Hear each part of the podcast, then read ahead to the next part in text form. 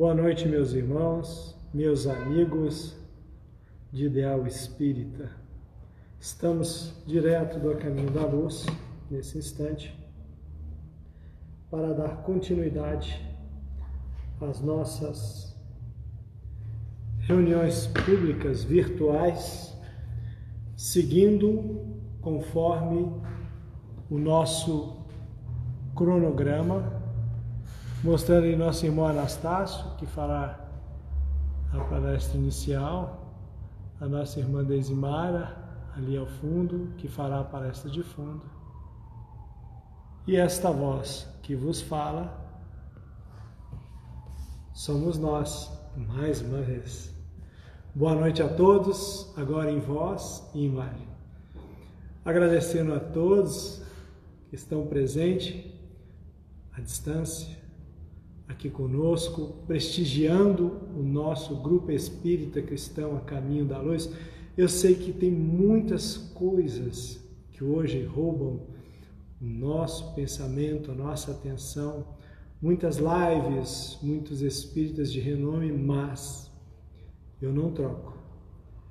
O meu centro espírita, o meu grupo espírita cristão a caminho da luz, por nenhuma live de nenhum outro médium, nenhum outro expositor espírita. Porque aqui, aqui é minha casa, aqui é a nossa casa, aqui é o nosso trabalho, aqui é o nosso compromisso, aqui é onde nós estamos emocionalmente ligados, vinculados uns aos outros. Então, nós vamos é, fazer uma prece inicial. Depois nós vamos convidar o nosso irmão Anastácio para fazer uma leitura e comentários. Depois nós vamos dar prosseguimento na sequência com a nossa irmã Desimara.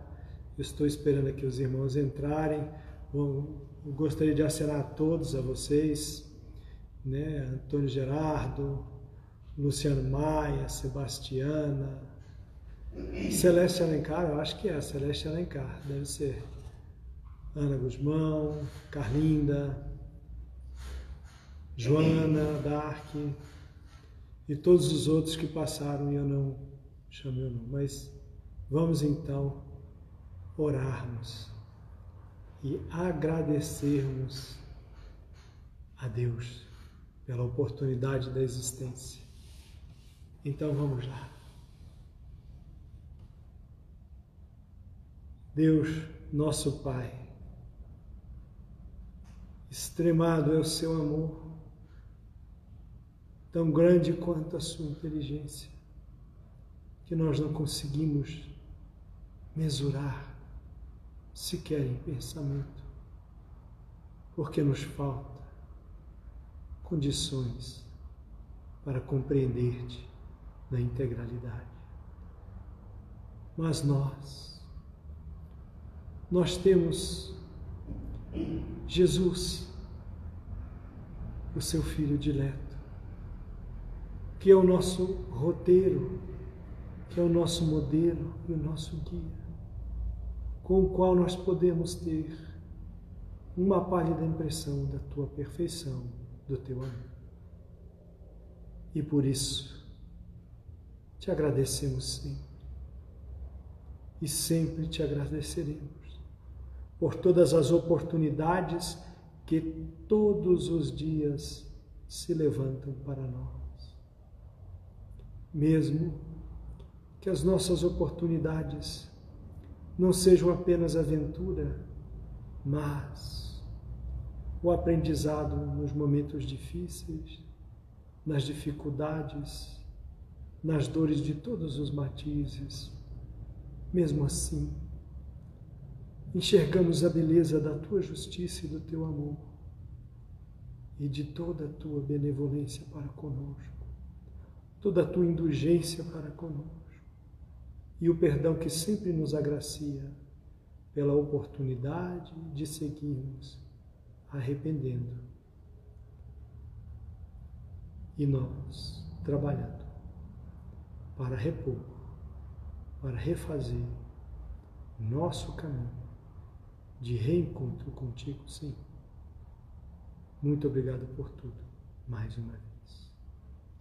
Sem mais delongas, nós vamos chamar aqui nosso irmão Anastácio e desejando a todos presentes um abraço e até mais.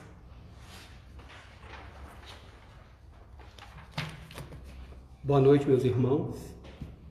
É sempre um motivo de alegria aqui estarmos. A lição que nos cabe na noite de hoje é do livro Pão Nosso, de número 104, intitulado Direito Sagrado. Porque a vós foi concedido em relação ao Cristo não somente crer nele, como também padecer por ele. Paulo, Filipenses capítulo 1, versículo 29. Falar de Paulo de Tarso é sempre uma coisa empolgante, porque o apóstolo dos gentios, ele saiu de um extremo e foi para o outro. Ele era um doutor da lei, promissor, discípulo de Gamaliel, que era neto de Iléu, um dos maiores estudantes do judaísmo, e todo o judaísmo depositava sobre aquele homem a esperança de que ele ia liderar o judaísmo com a saída de Gamaliel. E esse homem perseguiu cristãos, porque ele acreditava realmente que a lei era que interessava e que os cristãos eram embusteiros. Mas, quando foi convocado pelo Cristo, de ânimo forte, ele não se lamentou, ele simplesmente perguntou: O que queres que faça, mestre? E Jesus disse a ele que ele deveria fazer. E ele se preparou e saiu a pregar o, o Evangelho, longe da Judéia, longe da Galiléia, para os gentios. Graças a ele, nós do Ocidente hoje conhecemos o cristianismo. Se não fosse Paulo, talvez o cristianismo ficasse circunscrito a Jerusalém, não ia sair de lá. E ele fundou muitas igrejas. E essas igrejas reclamavam do apóstolo é, atenção. Em todo lugar que ele ia, chegava o emissário e falava: ah, a igreja de Roma está tendo problema. Queriam que ele fosse lá. Só que aquela época não tinha avião, não tinha ponte aérea. Como que ele ia fazer para estar nesses locais? Foi quando ele se angustiou certa noite e na igreja de Corinto ele fez uma prece em pranto. E o mestre lhe apareceu de novo e lhe falou para que ele tivesse bom ânimo e que ele poderia resolver aquilo com os dons do Espírito. E ele a princípio não entendeu, mas depois Jesus disse que ele poderia escrever e os de bom, boa vontade entenderiam que o grande mérito da obra não é o missionário estar presente, e sim a sua ideia. E Jesus lhe prometeu que Estevão estaria mais conchegado com ele, ou seja, Paulo foi psicógrafo. Estevão dava a ideia e Paulo escrevia as epístolas. E assim nasceram as cartas. Então, em cada igreja, ele mandava uma carta. Para a igreja de Roma, por exemplo, ele se preocupava com a idolatria, a vida absoluta dos gentios e a impenitência dos judeus. Para a igreja de Tessalônica, ele ficava preocupado com a invasão das ideias pagãs e, não, e a não compreensão da ressurreição do Cristo. Para Éfeso, está, ele, ele, ele, se preocupava porque ele estava se deixando levar pelas ideias dos filósofos, artistas, historiadores, que nada tinham a ver com as ideias do Cristo. Já a igreja de Filipos era a menina dos olhos de Paulo. Ele tinha um carinho especial pela igreja de Filipos, porque era uma igreja muito humilde e eles seguiam à risca os ensinamentos de Jesus, as ideias de Paulo. Então, Paulo, quando se referia a Filipos, era dessa forma: dou graças a Deus todas as vezes que me lembro de vós, fazendo com alegria. Então, assim, era uma, declaração de amor que Paulo fazia. E já a igreja de Corinto tem uma característica bem interessante, como eu disse. Paulo tinha a ideia de pregar para os filósofos em Atenas, porque ele imaginava que quando a cultura conhecesse a religião, conhecesse Jesus, o cristianismo ia deslanchar. E não foi o que aconteceu. Quando ele esteve em Atenas, ele foi no Areópago, e lá os homens eminentes foram ter com ele. Quando ele começou a falar de um Deus desconhecido, um Deus estranho, começou a sair um a um. E eles olhavam para aquele homem de roupa rota, de sapato muito simples, e criticavam, porque eles eram muito preconceituosos. Como que esse mendigo vem aqui para nos ensinar? E aí, Paulo se viu sozinho.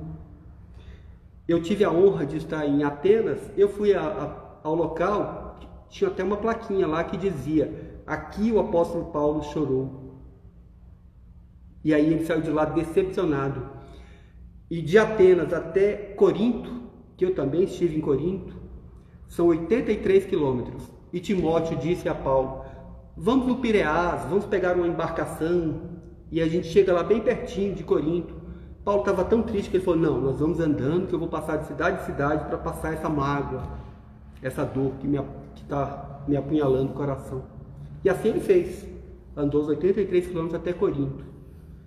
Quando eu estive na igreja de Corinto, lá onde foi a igreja de Corinto, onde só tem as ruínas, lá eu tive a oportunidade de fazer uma prece lá onde se reuniam. Nessa igreja era como se fosse uma comunidade, é, uma reunião mediúnica, porque a mediunidade pululava nessa igreja de Corinto.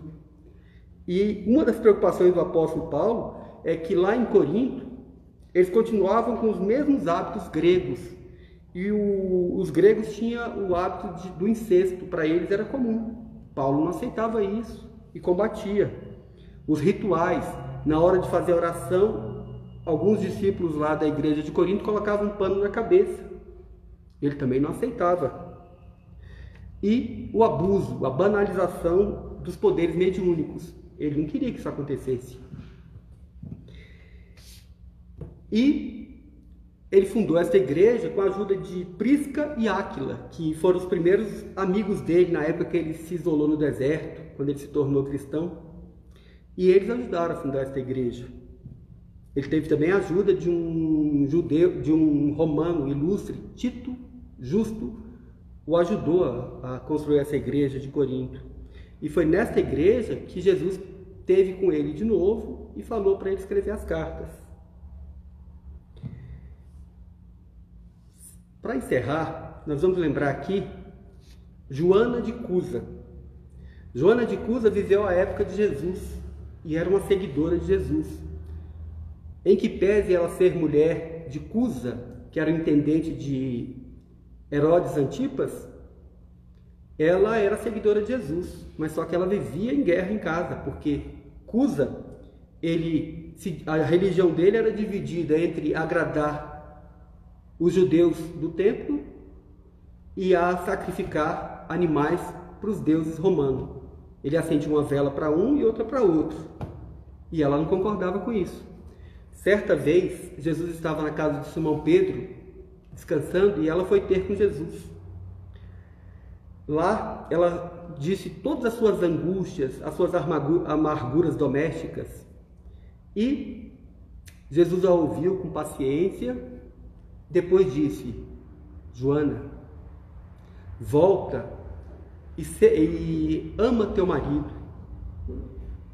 Ele é infiel, indiferente, não importa. Ama a si mesmo. Que enquanto você estiver servindo, amando o seu marido, você também vai estar servindo e amando a Deus. E aquela entrevista marcou de forma definitiva Joana ela saiu de lá consolada, fortalecida, foi para o seu lar e aí ela renunciava com mais alegria. Ela amava o seu marido, sabendo que ele era imperfeito, com mais alegria, porque ela sabia que estava servindo a Deus. O tempo passa, Cusa foi perseguido politicamente, perdeu sua fortuna e no meio dessa amargura ele desencarna, ele volta à pátria espiritual, deixando a sua mulher e seu filho na ruína. Joana não desanima, arregaça as mangas e vai tomar conta de crianças. E ela foi empregada na casa de um patrício romano. E as amigas dela de sociedade a criticavam. E ela falava que não via nenhum problema em cuidar de crianças, porque Jesus, que era o mestre, encheu as mãos de calo na carpintaria, empunhando um serrote, porque ela, em que ela era melhor do que Jesus? E assim foi. E esse patrício romano resolveu voltar para a corte e ele voltou em 68 para Roma, levando a serva Joana de Cusa. E ela continuou na sua prática cristã, trabalhando na casa do patrício e indo às reuniões dos cristãos na catacumba, nos cemitérios abandonados, até que a perseguição ela foi presa e levada ao holocausto. Amarrada a um poste, ela se preparava para se dar em holocausto e o soldado romano já untava as madeiras com breu, com breu para poder incendiar. E ela ouve um rapaz ao lado dela: Mamãe, abjuras, em meu nome, não vê que vamos nos perder? Aí Joana ouve, vê que é o filho dela, e nesse momento ela chora. Mas um ato contínuo ela lembra de Maria de Nazaré, que viu seu filho ser crucificado e soube entender os desígnios de Deus. Neste momento, ela lembra as palavras de Jesus quando ela teve a entrevista na casa de Simão Pedro. Vai, filha, ser fiel. Ela lembrou e disse ao filho: Cala-te, nós devemos ser fiéis a Deus. E aí o soldado pega até fogo, a lenha, o fogo já começava a tomar o corpo dela e o soldado ironicamente lhe pergunta: O seu Cristo só te ensinou a morrer? Ela: Não, me ensinou também a vos amar. E neste momento, uma mão suave lhe toca o ombro e ela escuta a voz doce de Jesus: Tem bom ânimo, Joana, eu estou aqui. Que nós possamos ter bom ânimo também, que possamos seguir o exemplo de Paulo de Tarso, de Joana de Cusa, que possamos crer em Jesus, mas também padecer por Ele. Que Ele nos proteja hoje e sempre.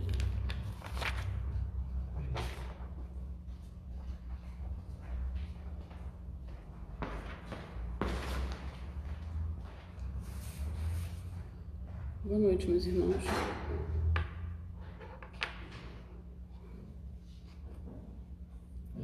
Ainda emocionada com a história que o Anastácio contou. Bom, nossa conversa de hoje será sobre o livro, um, um, uma mensagem do livro Opinião Espírita que é psicografado pelo Chico Xavier, também foi psicografada pelo Valdo Vieira, tendo como espíritos o Emmanuel e o André Luiz. E essa, essa, esse textinho de hoje, essa mensagem é do André Luiz, que se chama Examinemos a Nós Mesmos. Examinemos a nós mesmos. Eu achei muito legal essa mensagem, ela é muito interessante, excelente e nós, eu me lembro que nós já trabalhamos essa mensagem há uns anos atrás num estudo sistematizado. Quem tem mais tempo, né, que estuda aqui, deve lembrar. Eu só não lembro se depois de três anos a gente voltou a falar na, na, na mensagem, porque o, o André fala o seguinte, o André Luiz diz o seguinte, que o espírita, ele tem obrigação de se melhorar sempre e deve é, se examinar e se depois de três anos ele não se melhorou, continua estacionário. Isso já é uma coisa para a gente pensar, porque será que eu, no caso, vou dar como exemplo eu mesma, tenho três anos ainda aqui na Terra? Esse quando em quando que ele diz que a gente deve se examinar deve, deve ser assim, o mais a miúde possível. Porque a gente não sabe até quando nós vamos estar aqui quanto tempo ainda nós vamos ter de oportunidade de estar aqui sobre a Terra. E o nosso trabalho de melhoria interior, então, deve ser incessante. Ele diz de quando em quando, é, mas o, o, Santo Agostinho, lá na questão do Livro dos Espíritos, né, no Livro dos Espíritos, 909a, ele diz que deve ser diariamente. Diariamente a gente deve se examinar, se questionar, observar como tem sido a nossa conduta, nossos sentimentos. Então, é, é realmente um trabalho diário, até porque se a gente pensar, puxa vida, quem já desencarnou há pouco tempo, será que três anos antes dela desencarnar, ela pensou, daqui a três anos eu não vou estar mais aqui, então deixa eu acelerar aqui né, esse trabalho de melhoria interior. Provavelmente nem pensava nisso, nem imaginava isso. E a gente também não sabe qual será o dia, né? Nem a hora. Então, saber como nós estamos agora é importante. E, e comparar como nós estávamos há três anos atrás. E aí, eu vou falar um pouquinho sobre o que ele fala, não é? O que nós devemos examinar em nós mesmos. Ele dá assim vários exemplos. E eu vou citando vários, alguns. Quase todos, porque todos para mim foram importantes, né? Então, é para a gente parar e realmente pensar. Pensa em algum tempo atrás, pensa como nós estamos agora. No nosso lar, na nossa casa, será que nós estamos mais calmos? Nós estamos mais compreensivos, mais gentis? É para se observar, fazer esse exame. Nas nossas atividades religiosas, ele diz: Será que nós estamos mais cooperativos? Será que nós é, colaboramos com mais amor, com mais euforia, com mais entusiasmo? E perante os nossos amigos? Como estão nossas atitudes hoje? Será que está do mesmo jeito de há três anos atrás, alguns anos atrás?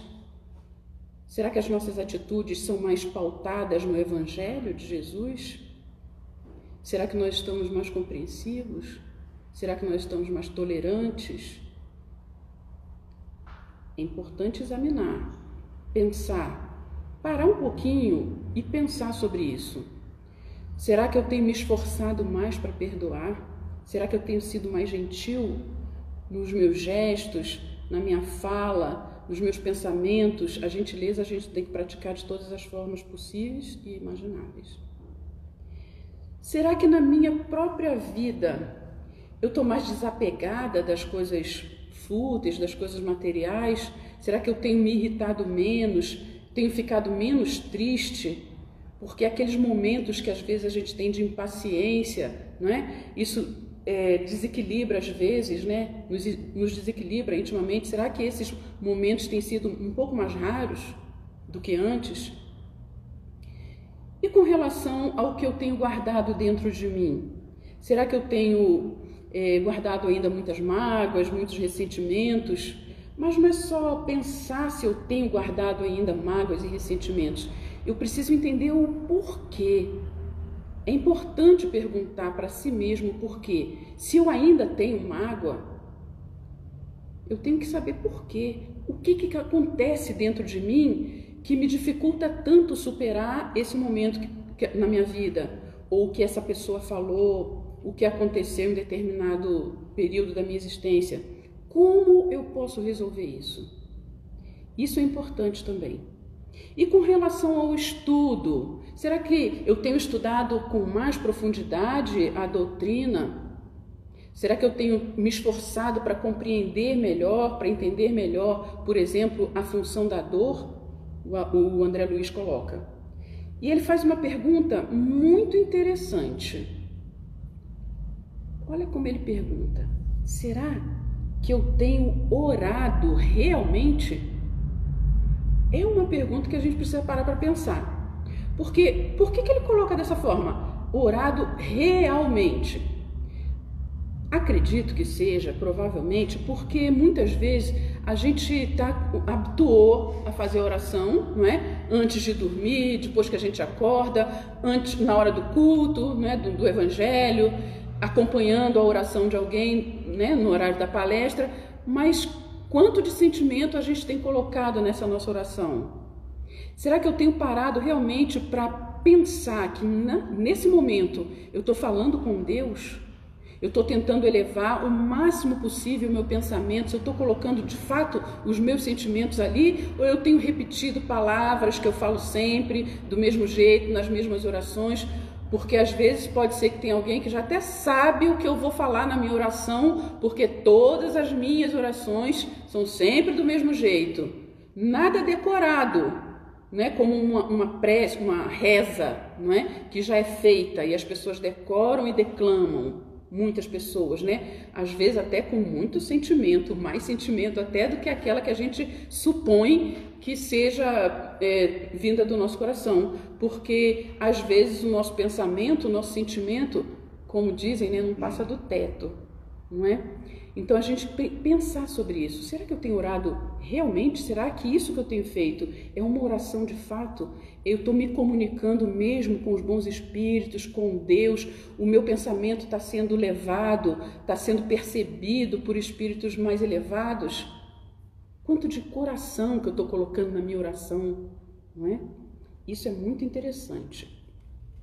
Por isso, provavelmente, né, ele, ele perguntou também sobre isso, para que a nossa oração não seja só um blá blá blá, né? uma conversa fiada, vamos dizer assim, né? seja uma conversa séria mesmo, cheia de sentimento com Deus. Na verdade, ele diz, mais no finalzinho da mensagem, que tudo evolui.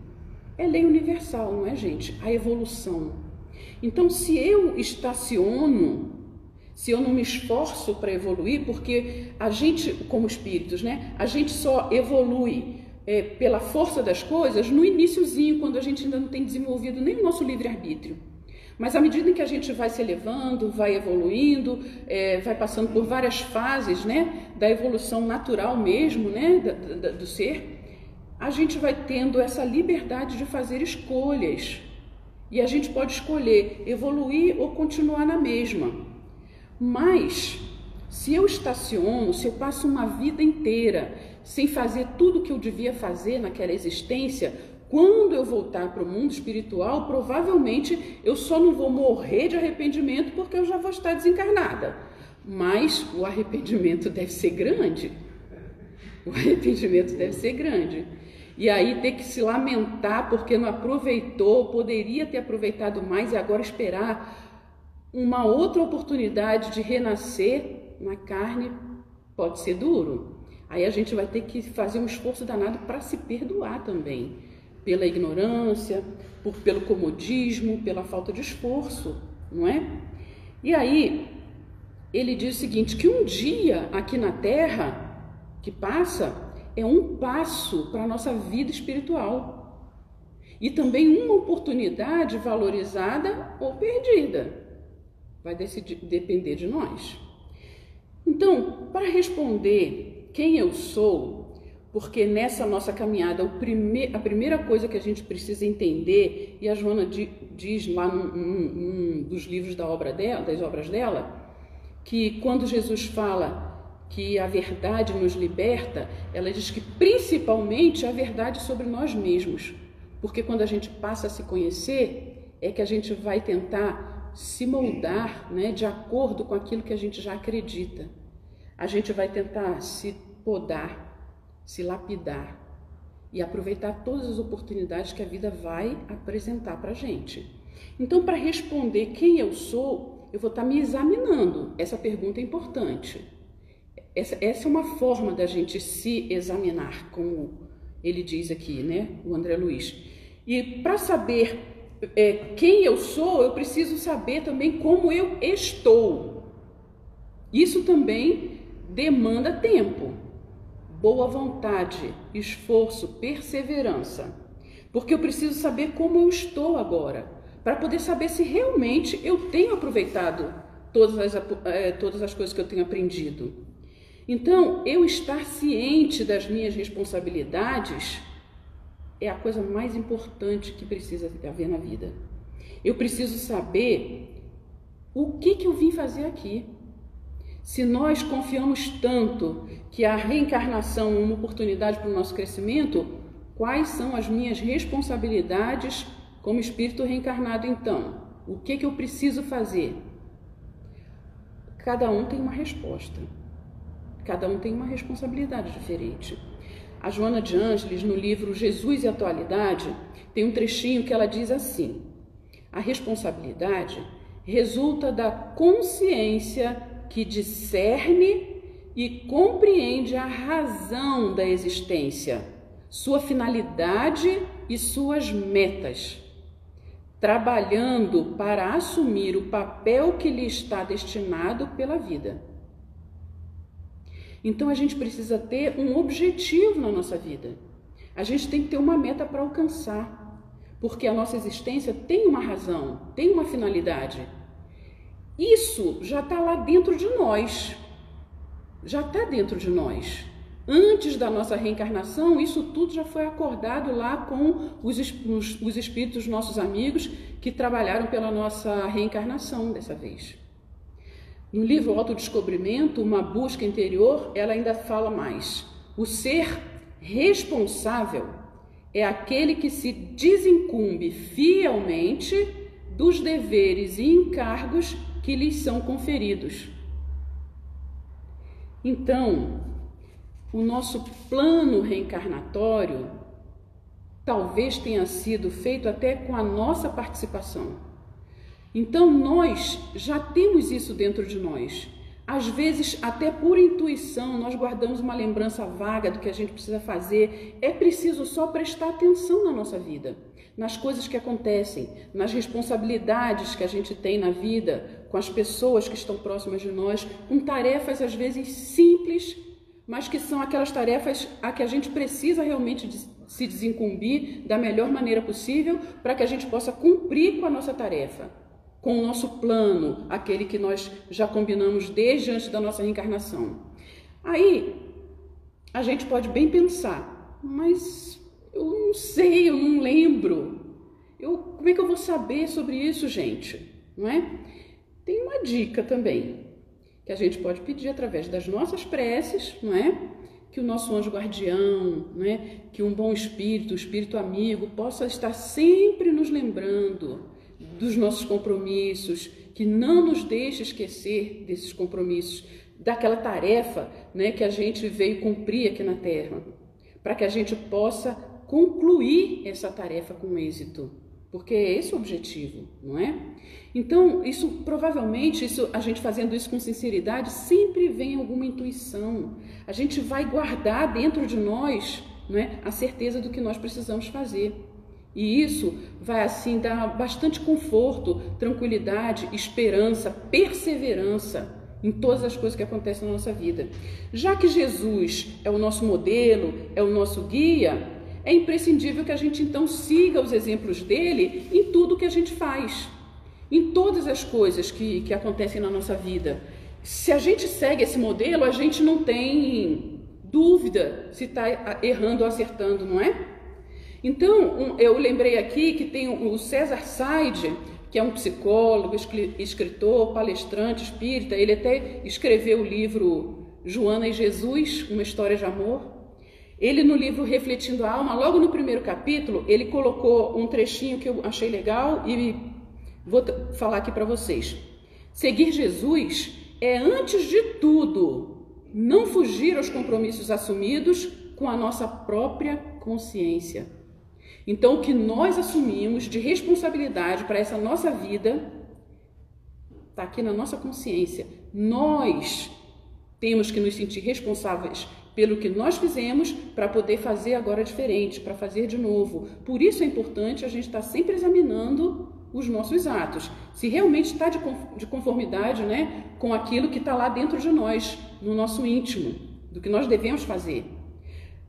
Para concluir, minha gente, tem lá no livro, para concluir, a conclusão do livro dos Espíritos, sabe? Aquela última parte do livro dos Espíritos, que é a conclusão, no item 5, é, o, o Allan Kardec fala como o Espiritismo nos ajuda nesse nosso desenvolvimento, né? nessa nossa melhoria. Então, para que a gente possa cumprir bem as nossas tarefas, né? É bom lembrar que ele diz o seguinte, que três períodos distintos apresentam o desenvolvimento das ideias. Primeiro, o período da curiosidade. Aquele tempo em que as pessoas tinham muita curiosidade nos fenômenos, né? O que atraía a gente para o espiritismo, as pessoas para o espiritismo, era a curiosidade, porque queria ver, saber como acontecem as comunicações, o que os espíritos querem, eh, vão falar sobre ela, sobre a vida dela. A gente tinha esses, esses interesses materiais, é, para receber passe, não é? Para manutenção da saúde, coisas desse tipo. Mas o segundo período é o do raciocínio e da filosofia. Um momento em que a gente já passa a estudar mais, a se questionar mais, a gente tem interesse em saber, em conhecer. Mas terce o terceiro período é o da aplicação. Aplicar tudo aquilo que a gente tem aprendido, porque senão não vai valer de nada o aprendizado, ou pouco vai valer. Talvez seja até pior.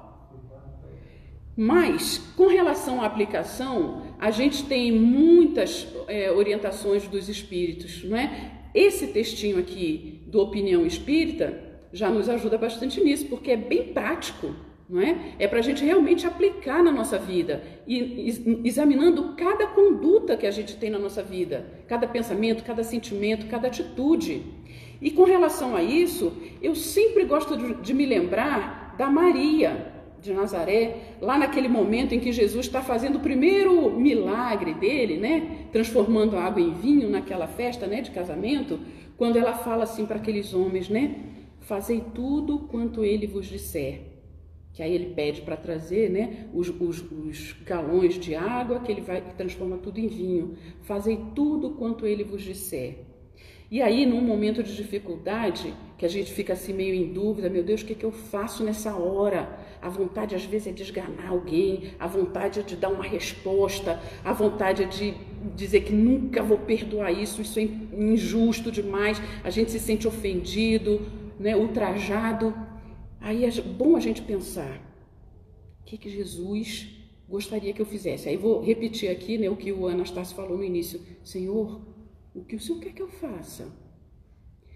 Aí eu gosto de pensar assim, como se Jesus estivesse respondendo com aquele, aquela doçura, aquele carinho dele, compreendendo que eu sou uma pessoa muito ínfima, que eu ainda tenho muito que aprender, que eu tô lá no, no, no iníciozinho da minha escala evolutiva, erro bastante, e aí ele vai dizer assim para mim: pensa com o coração Sente com sabedoria.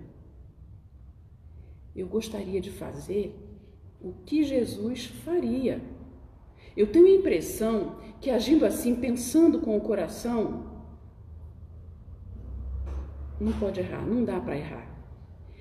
Eu acho, acredito mesmo que eu vou fazer alguma coisa que não vou decepcionar Jesus, muito menos a minha própria consciência sentir, ter mais caridade, pensar mais em como Jesus agiu, para que eu possa fazer com que ele seja realmente, sirva realmente de modelo para minha vida. Agir talvez como Jesus agiria. A gente precisa se esforçar nisso. Dessa forma, a gente vai cada dia melhorando um pouquinho mais. Era o que eu gostaria de falar e eu agradeço muito a todos vocês por essa oportunidade. Um abraço, até a próxima.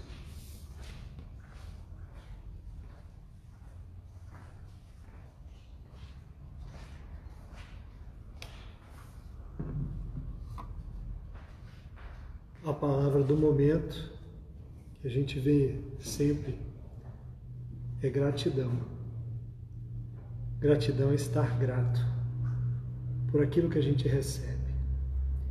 Por isso eu sou grato aqui pelo Anastácio, pela Desimara, pelo muito que eu recebi esta noite dos irmãos e grato a vocês, que são o motivo de nós estarmos aqui, mantendo sempre a chama acesa do Espiritismo cristão em nós, como diz a Deisimara, né, mantermos ligados aos compromissos que nós nos assumimos, é estarmos ligados, é estarmos cumprindo os desígnios, os desejos de Jesus. E eu sou grato por esta casa, porque ela falou para pensar em três anos atrás, eu vou ter um pouco mais. eu sei que olhando para frente falta muito, mas olhando para trás, a gente viu que não é mais o mesmo, não podemos mais ser os mesmos, é preciso ser melhores. E por isso eu estou aqui pedindo aos irmãos, agradecendo primeiro, que estejam aqui por caridade do próximo, do próximo palestrante, que os irmãos compareçam, estimulem, né, transmitam esse amor imenso que o GECAL tem um pelos outros. O GECAL que eu digo, somos todos nós eu, vocês aí, o Anastácio, a Deise Mara. Nós somos o GECAL. E se nós não estivermos aqui, distante ou presente, não haverá mais GECAL. Não haverá mais a caminho da luz. Pensem nisso. Eu tenho pensado nisso todos os dias. Porque nós estamos aí chegando a 270, 280 seguidores. Né? E a gente tem visto cada vez menos os irmãos aparecerem. Não é cobrança, não, é constatação. E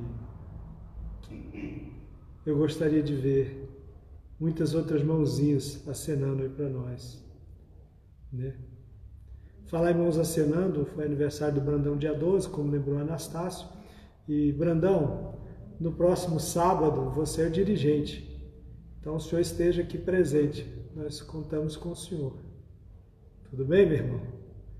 Então vamos orar. Que é a maior forma de agradecermos a Deus que nós conhecemos.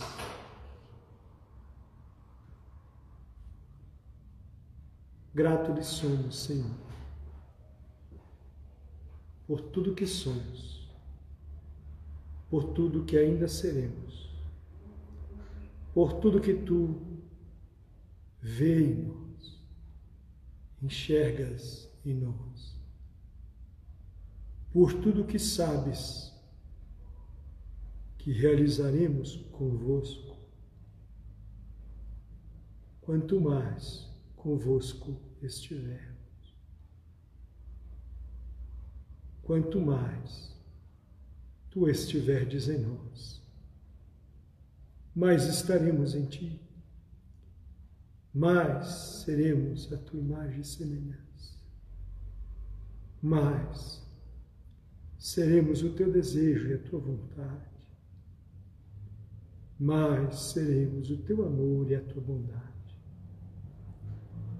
E é por isso, Senhor, que às vezes, no silêncio dos nossos pensamentos, te buscamos para te compreender ainda mais, para te sentir ainda mais,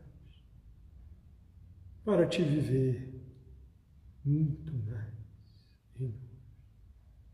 Muito obrigado, Senhor. Muito obrigado a vocês. Meus irmãos, não se esqueça, sábado, 18h30, aguardo vocês aqui conosco. Grande abraço.